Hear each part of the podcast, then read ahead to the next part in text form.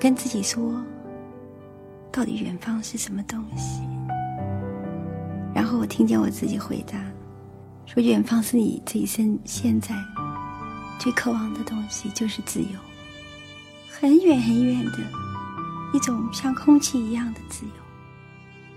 在那个时候开始，我发觉我一点一点脱去了束缚我生命的一切不需要的东西。在那个时候，海角天涯，只要我心里想到，我就可以去。我的自由终于在这个时候来到了。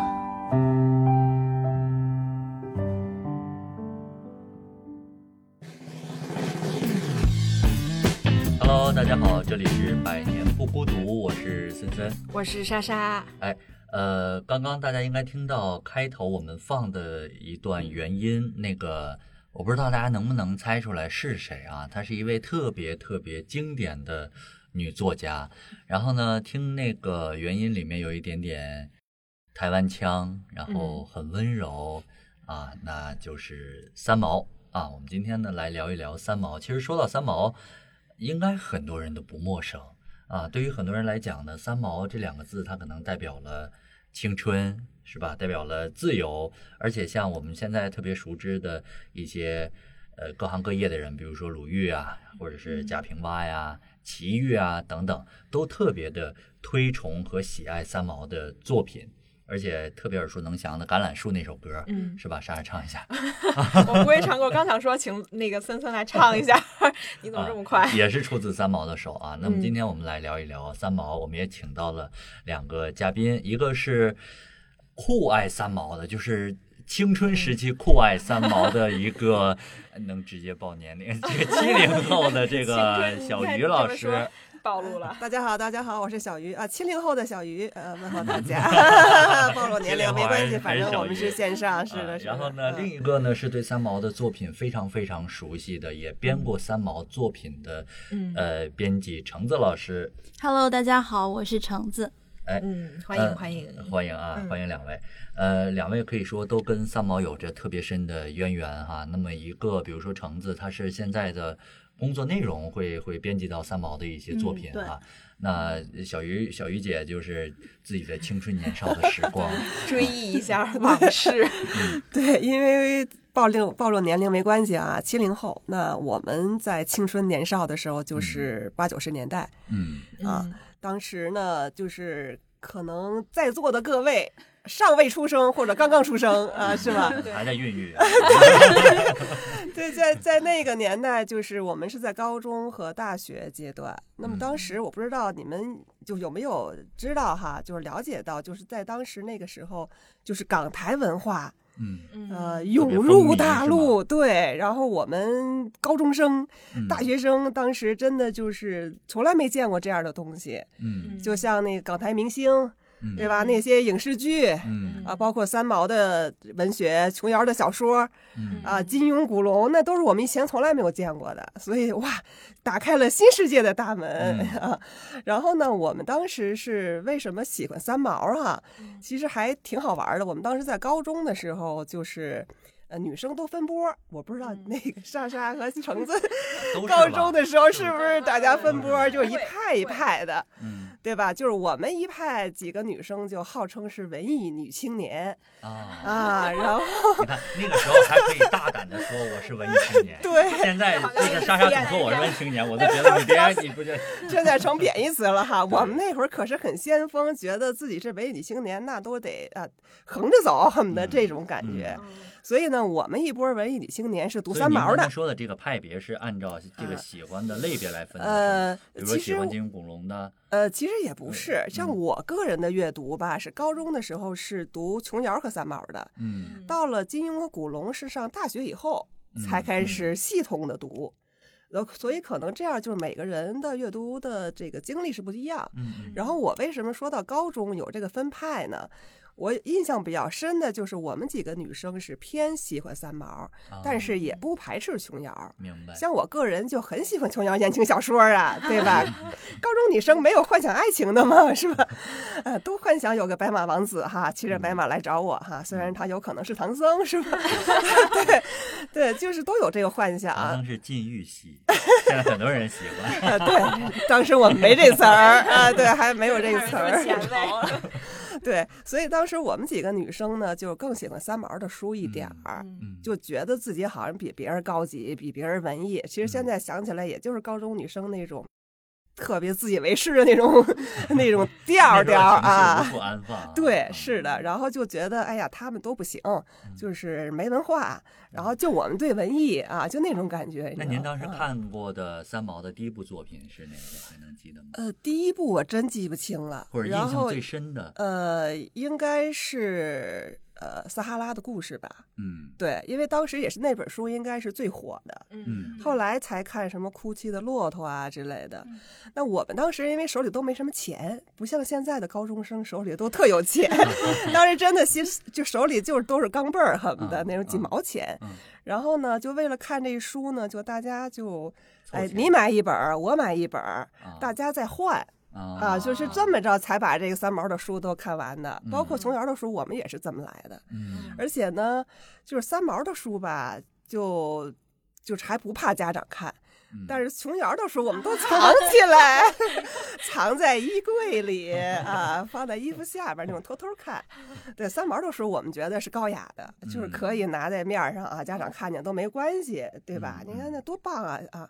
所以，所以我们当时是那种心态看的嗯三毛啊。这好像是，呃，就虽然小鱼姐经历那个嗯年代咱没经历过啊，嗯但是对于这种青春懵懂 时期看这种小说的那种嗯心情和感觉，其实是一样的。是对吧偷偷看，对，也是偷看偷看。漫画什么的。对吧换了一波作者写一波新的书，对那个对对心情是一样的。对，那您嗯那您当时觉得阅读三毛，就是他的就是文风也好，文笔也嗯好，，为什么喜欢带给他你的感受就啊是是，其实就是从文学本身来讲，就是嗯我们以前是没有看过这样写作的人的，或者没有读嗯过这样写作的书。嗯，你像我们那会儿哈，其实没不像现在有有互联网，有手机，我在网上什么都能看。我们那会儿没有网络，对，你不不能想象，我们通信真的靠写信。你知道吗？就当时家里有电话的都属于少数我高中还交你有笔友笔友呢，啊。我们也有笔友，也有笔友。对，这年代感出来了。对，所以我们那会儿真的就是没有太多呃其他的这个信息对对。然后除了看电视，嗯然后电影也不太多，那就是看书。嗯那我们以前呢，就是看书是看什么呢？比如说。呃，像小学、初中可能看看凡尔纳的科幻小说啊，啊，或者是呃这种，对，然后到了高中之后，就女生的这些感觉来了之后，就看一看什么《简爱》呀，《或像山庄》啊，就这些啊特别经典的女性小说，这里边有点爱情的东西，我们就趋之若鹜去看。就只看这一段是吧？就是只看 啊，《红楼梦》是初中就看了谁啊，第一个看的，这都是窝角。啊 差不多，反正大家交流一下，交流一下。不过我我我插一句，就是我我在上初中的时候，那时候挪威的森林嗯啊哦，很火。对，我们那时候都看村上，对，然后我我真的是专门找的那一页去看的。对，这很可以理解嘛，青春年少时期都对这些内容感兴趣，嗯对吧？我们那会儿，你看八九十年代的时候，社会还不是特别开放，嗯或者是刚刚开放的时候，家长们对我们这防的还是挺严的，嗯所以很多时候得偷偷的看。其实对防的也很严，真的。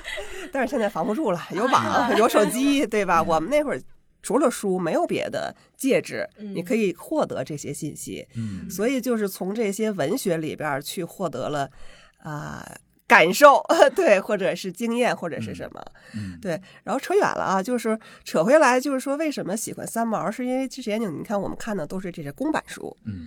啊，都是很经典的这些小说，对，那都是二百年前啊嗯的著作了。那么看到一个当代的人，嗯。他就生活在恨不得就生活在我们同样一个时空里边，嗯。他写的这个东西，而且完全是他的个人生活的表达，嗯呃，这个对我们来说太新鲜了，从来没有见过这种嗯。新鲜，我觉得呃对于初高中的女生来讲，她可能不是说文风上的这种感受，更多的是她表达的她生活状态的感受。对，嗯。就其实两方面都有哈、就是先说文风这块儿，一个是没有见过这么写作的人，我们当时特别好玩，不是自诩文艺青年嘛，嗯。然后我们就觉得我们自己文笔还行啊，虽然说可能对，真的就是相约大家各自去仿照三毛的文风，去写点我们自己的私日记也好，私什么之好，嗯。然后互相交换一下小秘密，嗯。这种状态，对，就是宿舍，对，就就是那种感觉哈，就是觉得哎呀，太太太高兴了，你知道吗？这种就是你抒发能够，就是有抒发的渠道，所以通过三毛，其实是让我们就是作为青春少女的当时的那种。呃，对生活的向往也好啊，就是对我成为一个什么样的人，这样一个想法也好，它其实是最初的一个启蒙嗯，嗯啊。我我觉觉得是这样。嗯，那那刚才这个小玉姐说了，嗯她青春年少时候开启她心扉的三毛啊。那那个 莎莎，你初高中的时候最最喜欢的有没有这种三毛式的人物啊？嗯，那时候因为我我是看漫画什么比较多，然后我有一个好朋友，他会看他会看那呃饶雪漫啊，啊、然后还有那时候也很火。对对，然后还有还有一本叫什么《会有天使替我爱你》，然后他看完之后他说，呃，哭了三天三夜，哎，这是台剧还是日剧啊？后来好好像我我不知道是不是有台剧，好像是有个电视剧，我对对我记得是。对，嗯好像反正就是那一类的，也是呃，放到现在看可能会有点狗血的那种爱情故事吧。有点儿？对，那你说琼瑶就不狗血吗？琼瑶？不要这么说嘛，毕竟也是曾经的经典。嗯，大概大概就是这些吧，因为也我我我我可能对言情小说不是那么的呃喜欢，对哦，那你是看什么类型的？我我我就是看漫画看的很多啊、嗯因为我记得特别清楚，就有一个好朋友，然后当时他特别有钱，我们觉得，啊、那个时候他都他都是盗版的书，就是台湾的那个漫画翻印过来的，啊然后一套，因为漫画都很长嘛，一套一套的那种。然后每次我们陪他去那个漫画店买漫画，然后歘一掏就一张红的，歘一掏，每次去都是这样，五毛的，五一张红的，一张红的，然后然后然后就是他买来之后，全班真的传阅。嗯。啊、就那时候看，然后也是就是嗯上课的时候看，然后要不然就是放在胃洞里面看。然后我记得有一次。嗯，我们开家长会，那那那一次我考试就是有点儿那个没考好，然后我妈就发现我胃洞里的柯南了，然后我妈回家说我说啊你是不是看漫画看的啊，然后什么什么的，但是但是我觉得就是嗯这种经历还是挺影响我的，因为我妈那次很生气了之后，她就说我以后再也不会管你了。她真的没有再说过我学习，但就是因为这个样子，我我才觉得哦，我应该要呃克制一下我自己，不要就是被这种东西影响 你们家这么反常的吗？你妈说的居然是再也不管你了。啊。对我可能我妈真的非常之生气，但是她确实做到了，没有再管过我。哦，是吗了？但反而让你自我管理了，对啊，嗯说明起效果了。对对，长泽老师呢？呃，你初高中的时候有没有特别喜欢的作者？我我初高中的时候，其实读的东西特别特别杂，就是什么都读。就是之前村上风靡的时候也也读，然后就是在他嗯，在当时的眼光看起来很难读懂的。对当时的小孩来说，密度特别大的字里面寻找一些我们能够看懂的情节，嗯，对，然后呃，除了像村上这样的作家之外，然后其实我们也会看经典的作品，嗯像我当时高中的时候，其实还是挺喜欢看张爱玲、亦舒、三毛。对我印象特别深刻，因为当时我高中的时候我是做物理竞赛的，然后我们到了高三之后，我们是我们做竞赛的人，我们会停课。啊、然后每次我们语文老师就是看到我们就不上他的语文课，然后去物理教室去做实验的时候，都特别的哀伤。但是我就会告诉他，我说我会在生物课上面偷偷的翻译书，对，然后他就会生物老师说你礼貌。他就会特别欣慰，就是啊，原来就是文学还是没有死掉。但其实我们那个时候，我们我们学校图书馆，我不知道为什么，就是理念可能也特别的开放，或者说其实做采购的其实是学生，我不太清楚。但反正当时他们就进了很多时下时下当时的时下很流行的言情，嗯。还有包括像当时的那个新概念作文、啊那个派系的作者的嗯书，然后我记得反正当时郭敬明、韩寒，然后他们的书都有，然后还有像就是到了。近几年来改编成电视剧的很多，像什么《白发皇妃》之类的，哦，网文等于是对，那个时候其实，在我们高中的图书馆里面都能够借到了，嗯而且就是尺度啊、对不起，这段可以掐掉可以不掐。就是还挺多的。然后那时候就读的很杂，然后除了嗯，除了这一部分，就是其实其实看三毛、张爱玲跟看言情，好像似乎是两个就是很不一样的书，嗯但其实当时我们都会看。然后我自己的话，就是还会看一些绘本。啊、对，但是跟漫画不一样，我就是当时主要看的是慧心，就是一个那种漫画，呃，不是漫画，插杂画杂志，对对杂志，我还知道这个杂志呢。啊，慧心是吗？这时代的桥梁不就少女杂志？啊，好像是是吧？绘画的嗯绘，心灵的心，对对，慧心就是当时时代的眼泪，嗯，然后这是我，就是可以说我可能是在做编辑之前，可能最后一段完整的读女性的文学的时间，因为我上了大学之后，我就开始疯狂的读推理了，啊 对对对，嗯。嗯。呃，我我大学的时候就是，呃呃，不是高中的时候啊，呃，高中的时候，当时没有什么太多的看书的习惯啊，可能跟女生不一样，男生就是疯，狂地打闹我也没有。然后呢，这个就发现我前桌那个女生，她学习也特别好，嗯下课也不休息，就在那儿看。我说你在看什么？她说《小时代》。哦，我我就很很不屑，她说我就借你，我借你一天。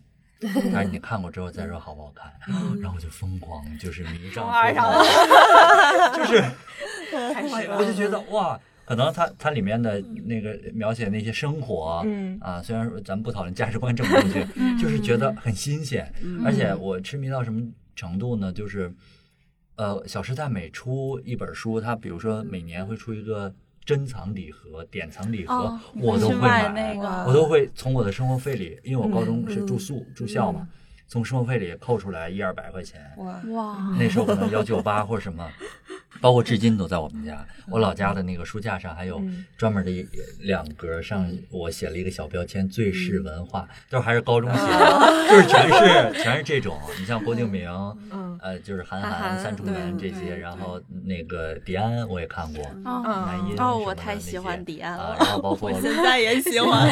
包括洛洛啊什么的，就他们的作品，就是郭敬明的作品，我觉得。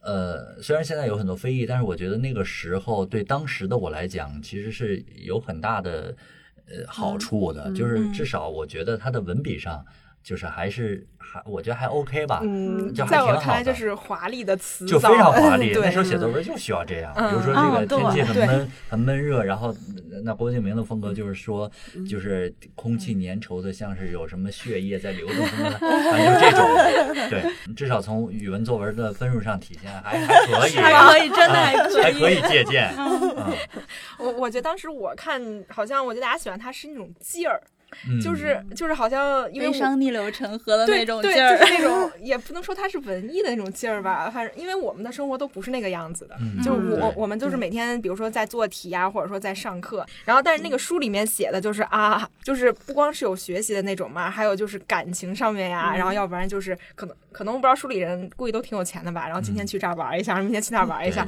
就也会有一种向往的那种感觉。嗯。奢侈品启蒙，对，而且那时候对对，呃，其实高中时候，呃，像郭敬明他们公司的这些书，其实品质也是非常高的。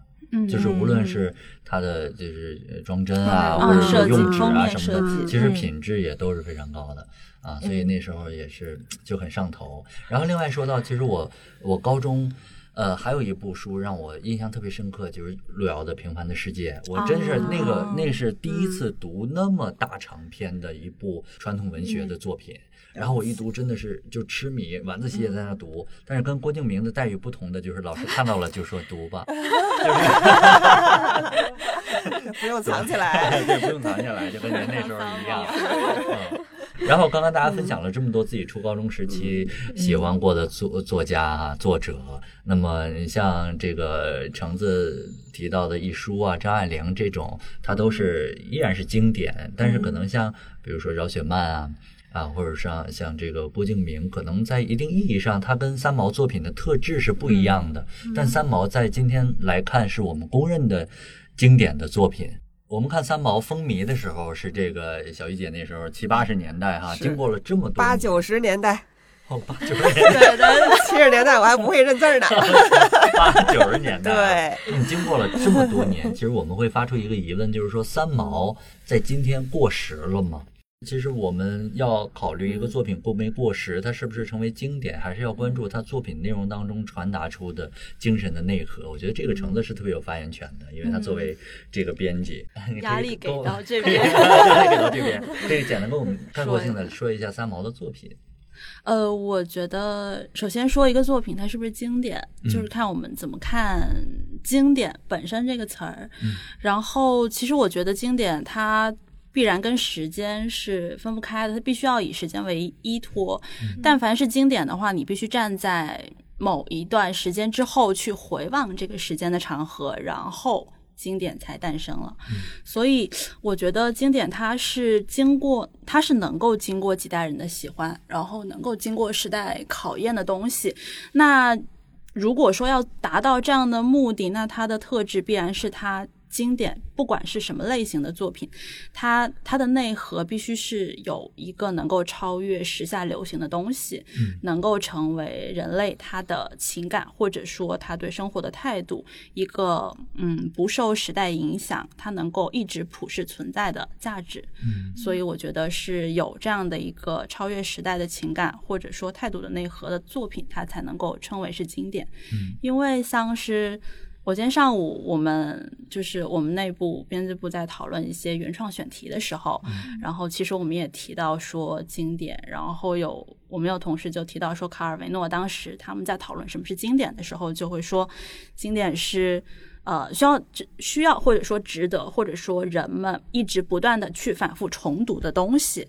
那既然是这样的话，每一次重读，它可能都会有收获。不同的每一代人，他们去读，他们也会有自己的收获。也就是说，经典它必须要一直具备这样一个不会过时的东西，这样的作品才是经典的。嗯嗯那你觉得三毛的作品当中传递出这样特质的一些是体现在哪里啊？呃，我觉得三毛的作品，首先，呃，他当时为什么就是说我们现在的说法，说他当时为什么第一波火起来了？首先是因为当时没见过、没读过嘛，就是当时大家都还困在班上做题 呢，然后就有一个女孩，她可以到撒哈拉沙漠去了。就首先这是她的一个表象的东西，但事实上在，呃，我们说在疫情之前吧，其实跨国旅行已经就是很简单的事情了。但是为什么依然大家会愿意去读三毛？我觉得他内核，他作品的内核其实是一个是非常的自由，非常的有勇气。我觉得刚刚小鱼姐说的一一点很对，就是。呃，无论是他们那一个年代，对不起，这样有点冒犯，没问题。就是无论是他们那个年代，还是说我们当时读三毛的时候，它其实都能够让我们去对自己未来的生活有一个展望，就是我希望活成什么样的人，我对自己是一个什么样的期望。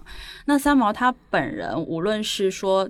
从他的实际行动，就是他呈现给我们的表象来看，他去了很多的国家，他他可以呃年少的时候不去上课，然后跑到坟地里去读书，然后包括他之后去到欧洲，自己又学了德语，学了西班牙文，然后因为荷西啊、不对，不不是因为荷西才去的撒哈拉，是因为他自己觉得在国家地理杂志上看到了撒哈拉的照片之后，觉得那个地方像是他前世的故乡，然后他就毅然决然的过去了。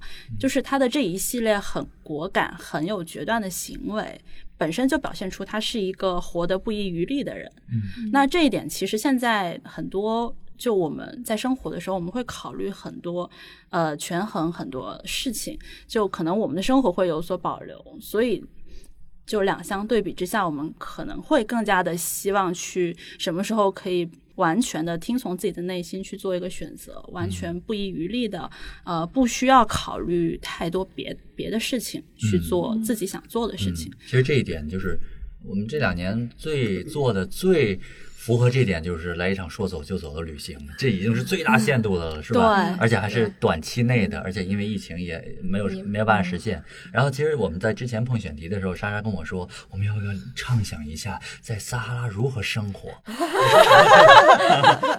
因为因为因为其实我还挺想体验一下的，可能就是因为嗯，现在束缚我们的东西太多了嘛，比如说我我我。我在工作，但是我想请个假，我会在想啊，我要请了假的话，那个又有人来找我，我还有这么多工作，回来还是继续要做。我回还是不回啊？这个那个啊？不是，那我是休还是不休？这么 这么一个问题。然后，所以你就无法去说啊，真的，我今天想去撒哈拉看看，我就去了。所以，就是因为我们做不到这个样子，可能才会嗯想去嗯，就是畅想他就是三毛，他为什么可以啊？可以来一场说走就走的旅行，其实对他，我是有一种很羡慕的心情在里面的。嗯，对对。其实他的这个状态确实常人非常难做到。就是我们之前看网上有非常火的那种旅行博主，嗯，呃，我知道有一对儿，他们是就结婚之后不久，都是上海人，就把上海的房子、家产全部都卖掉了，然后买了一辆游艇，然后就世界各地的航行。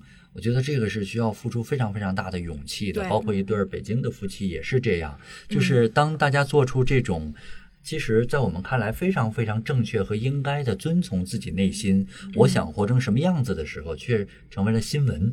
啊，那当今这个社会都是这样。那么在八十年代，三毛已经活成了这样的人，所以在当时来讲，他是多么超前的人。对对，所以这种精神，只要我们现在没有变成一个。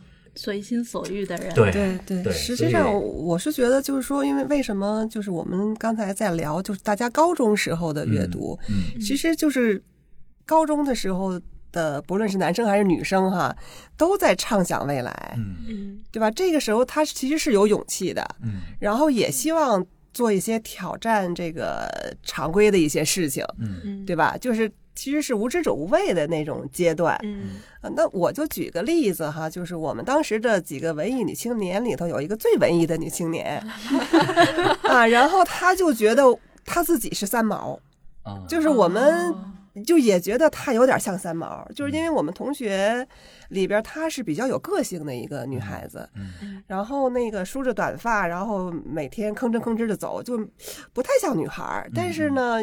就是他其实内心还是非常细腻的，嗯，然后在家里也是比较特立独行的那种孩子，嗯，然后后来我们看了三毛之后，他自己觉得自己像三毛，我们也觉得他像，嗯，然后呢，他就越发觉得自己要有个性，我要像三毛那样去流浪，嗯，然后真的就是跟我们那说，然后我印象特深的是，我们当时是就是语文课每每节课的开始的五分钟会有同学轮流去演讲，嗯，你未来的理想是什么呀？你的职业是什么？你想做什么？随便聊。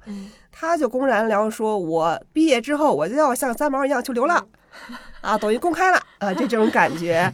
当然，他毕业之后没有真的去流浪，哈，就是因为受到各种各样原因的限制。但是后来，比如说他在选择职业上，在这个恋爱经历上，包括他的婚姻的选择上，其实都就在常人看来都是很不一样的一个选择。”就是我现在在回想哈，他是不是就是本身他可能有这种比较呃个性的特质，然后看了三毛的书之后，是不是强化了他这种内心的这种冲动也好，或者是影响了他未来成长以后的行为方式和思维方式，从而做出一些敢于挑战世俗的一些行为？嗯。啊，我就觉得。就真的就是高中时代，你的阅读可能会影响你一辈子。就是我就反正在我这个同学身上是体现的非常非常明显。是啊，那他就是受了三毛的深度的影响嗯啊，应该是这样他在一定程度上会想活成自己的样子。啊，对对是，但是声明就是，呃我读了郭敬明，但是没有演，没有这 咱不不拜金。嗯 那么刚刚橙子提到的，这是三毛第一个特质，就是他活得很随性，也可以说自由啊。那还有吗？呃，其实除了他的随性自由，这个其实是他作为个人他对自己的一个态度。呃，但是我觉得现在的人依然喜欢读他，并不是说现在人就是。大家都希望就打破常规，嗯可能不太现实，所以我觉得他另外一个他对待世界、对待他者的态度也非常的重要。呃，那我就简单一点，就是还是拿撒哈拉的故事来举例了。其实呃，其实包括撒哈拉的故事，然后他之后写的，嗯。呃，撒哈拉之后，他不是去加那利岛嘛，写的那两本《稻草人手记》跟《温柔的夜》，然后之后《万水千山走遍》，还有最后的《亲爱的三毛》，他其实接触到了很多国内国外不同的人，嗯，他提到了很多他们他以他自己来说很难接受的习俗，但是他并没有说因为这个样子，因为你跟我不同，你持有的观念或者说你你习惯的生活跟我不一样，我就对你是一种批判的态度。他依然是把他们记录下来，然后去接受他们。他可能心里会自己会觉得难受，但是他不会。就是尊重、尊重、祝福，对，可能现在这个词有其他的意思了，但是当时他就是非常本意的尊重、祝福。我觉得其实这一点是很可贵的，因为在现在这个社会来说，尤其我们接触到网上的很多观点的话，会发现大家很容易就是用现在的话来说，就是很容易变成二极管。嗯。就是如果说一个事情，你只要不是认同某一个观点，那你就一定是另外一个观点。嗯而且在网上，就是当你用文字无法完整的表达你的逻辑的时候，大家往往就会把观点变成情绪，最后就会把问题讨论成非黑即白。那呃，在这样的情况下，三毛他对世界持有的这样的一种很包容的态度，其实首先来说，对世界还有对他者。对整个集体他们的融洽是很有帮助的，然后其次他自己的内心也能够得到一种逻辑自洽，对他自己内心的平和，还有他自己生活也是有很大的价值的。就是我不会受外界的情绪干扰，我也不会干扰到我自己的人生轨迹，所以我觉得他的这一点其实也是在当下，尤其是在。网络的环境，嗯然后非黑即白的语境中是很可贵的，这一点应该也是让很多人就是去羡慕的一点，所以也是为什么大家会一直的读它。所以我们再次呼吁所有的网民 都要读读三三毛 他，们重塑网络环境。哎，我突然想到，我们上一期就不是说了一下网暴吗？对，我们上一期说了网暴，对，听了上一期的可以去对去提供一个解看看三毛，决之道。对，看看三毛。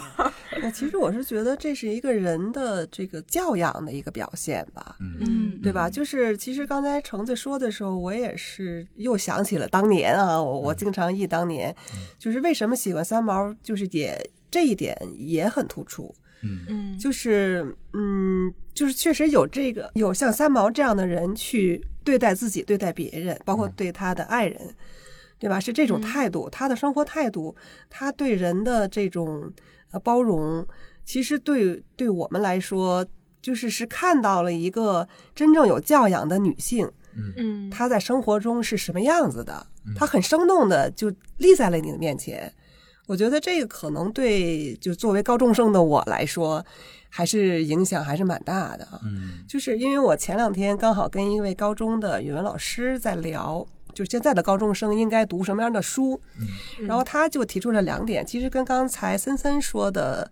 呃，两点，一个是文学，一个是人生，嗯，呃，是很像的。他就说，比如说我们现在在读一本名著的时候，呃，你是从文学性上让孩子们去充分体验它的文字的美，嗯它的比如说行文结构还是什么，嗯啊，另外还是说，呃，通过这个文学作品里边体现出的，呃，人生观、世界观、价值观，对吧？给孩子们形成一些呃良性的正面的一些影响。那这两点其实，在高中时代其实都是有必要的，我觉得。是的，那么，如果一个文学作品能够集这两个特点于一身，那我们为什么不去读呢？嗯对吧？对，哎，刚刚小鱼姐说到，所以我就想就是 我也来忆忆当年，就是我当时我当时读呃张爱玲跟三毛的时候，然后就等于说他们对我其实是呃也可以说是两种不同的书，包括我呃后来就是之前我同时其实是李碧华老师和三毛三毛他们两位老师的作呃。他们的那个作品的编辑，然后当时呃录另外一期节目的时候，然后当时他们问我说：“你是更喜欢李碧华还是更喜欢三毛？” 然后其实我觉得，呃，就像比如说拿张爱玲跟三毛一样，嗯，呃，刚刚小鱼姐说的就是文学的作品，就可能会更偏向于张爱玲老师或者李碧华老师，就是。因为之前，呃，有一位我也很喜欢的作家老师，芷安老师，他曾经说过，就是审美可能是一种最无用，但是也最有用，当然原话可能不是这样说的的能力。那可能文学作品，它就能够让你呃认识到什么是美，然后你能够真正欣赏到真正好的东西。其实，比如说最直接的影响，我高中读张爱玲的时候，如果我有作文写到她，我那个作文的感觉都像洒满月光的感觉，对，就三十年前的月亮那种感觉。对，然后三毛这样的话，他可能啊，他可能在就是在文字或者说遣词造句上面可能会比较的随性一点，但是他其中所。所传达出来的就是另外一个，就是读人生。你要确立一个什么样的人生观，然后你要对未来自己有一个什么样的期望。我觉得这一点是三毛能够带给无论是哪一个年龄阶层的人，你都能够有有所收获的东西。嗯，其实这最后一句话说的特别好，就是读三毛，大家不要觉得经典都是难读的。嗯，就是三毛对于大家来讲，它是其实没有门槛，但是你能够受益匪浅的。嗯，对。嗯。呃，所以你是更喜欢那个节目，还是更喜欢我们这节目？要开始端水了，是吧？没有没有，OK。好，刚刚这个说了这么多，我们呃提到了三毛身上的很多的特质：自由、热烈、极致啊，然后对他人的宽和、包容啊，他自己的勇气啊，都能够依然在当下，对于我们来讲，都是一个特别好的。可以当做一个人生偶像的这么一个人啊，那么这期呢，为什么要读三毛？为什么要讨论三毛在今天过没过时？就是还有没有读的必要性？呃，我们一致讨论下来，认为三毛没有过时，还是有读的必要性的，对吧？对大家还是大有裨益的，所以我们也发起了一个叫“共读三毛”的活动。那么这个是在喜马拉雅上。那这个活动呢，我们选用了三毛最新的他的一本书信集，叫《我的灵魂骑在纸背上》啊，作为这个活动的一个一个主标题。那大家感兴趣的话，可以到。喜马拉雅上去搜索我们的共读三毛的活动，那么我们也定制了非常非常多的三毛专属的礼品送给大家啊。呃，提到这个读三毛，其实三毛的作品呢也特别适合朗读出来。我们之前跟为你读诗沟通，他们有非常多的人读过三毛啊，比如说这个萧全。他是著名的人像肖像摄影师，他给三毛拍过照片。然后上次橙子提到一个是黄璐，是吧？啊，演员黄璐。然后呢，我们今天呢特别为大家放送一段，就是三毛的好闺蜜啊，齐豫和潘越云啊，他们追忆三毛和朗读三毛作品的一段音频，送给大家。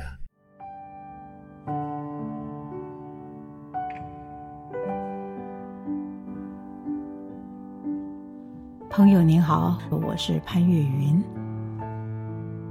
大家好，我是齐豫。我将和我的好友潘越云一起为大家带来作家三毛的两首作品，以此纪念我们共同的好友。我们永远不告别。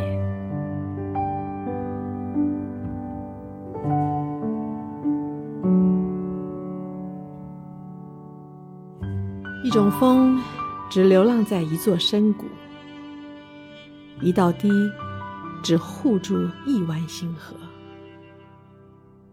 啊，任时光已老，而山谷的回响依旧。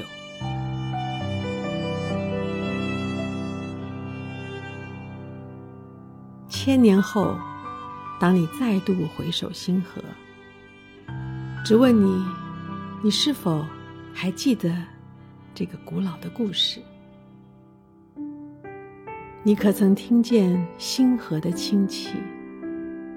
风在深谷里呼唤着你的名字，一遍又一遍，一遍又一遍。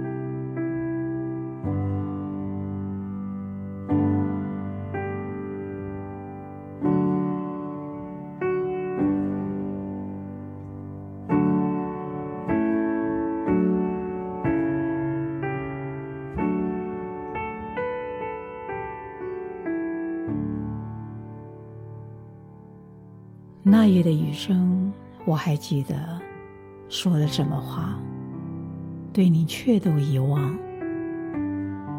小梦里满天穿梭的彩蝶，扑向枕边，说说，这就是朝生暮死。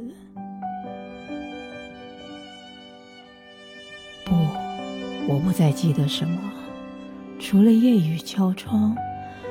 爱情不是我永恒的信仰，只等待，等待时间给我一切的答案。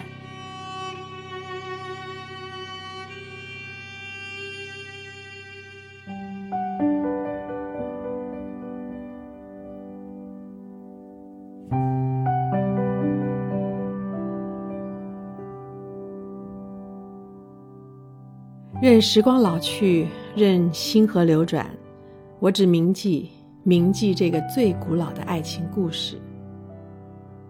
爱情不是我永恒的信仰，只等待时间给我答案。回声也是回应，回应意味着记得。只有不被遗忘的才是永生。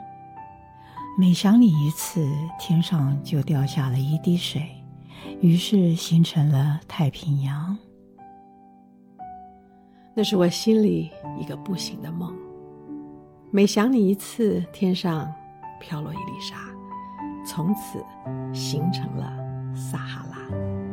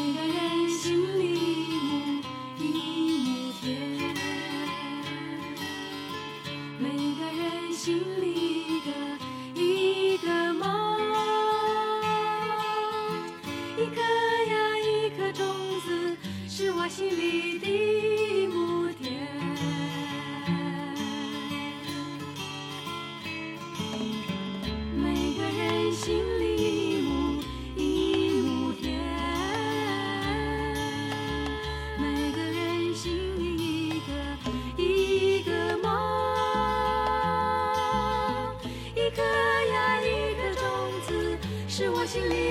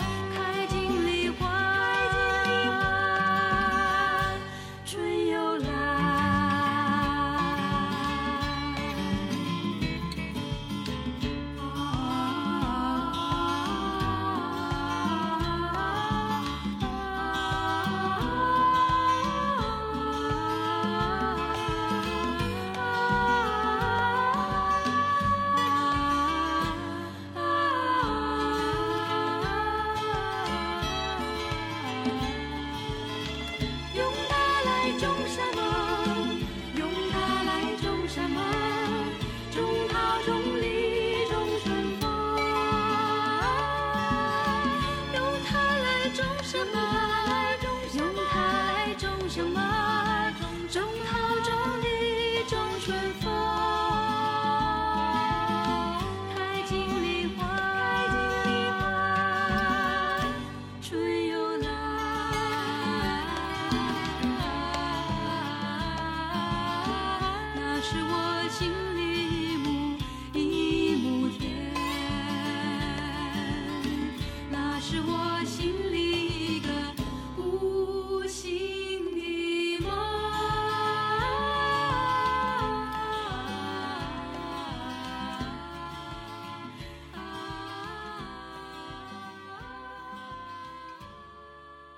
今天说了这么多，总的来说就是三毛。他这个人有特别特别多值得我们学习的特质，然后呢，他的作品从我们现在去回望，他能够称得上是经典，并且可以值得我们每一个人一读再读。所以希望大家能够找到三毛的作品，然后去阅读三毛，让我们一起共度三毛。谢谢小鱼和橙子今天的谢谢谢谢，这里是百年不孤独，我是森森，我是莎莎，再见，拜拜。拜拜。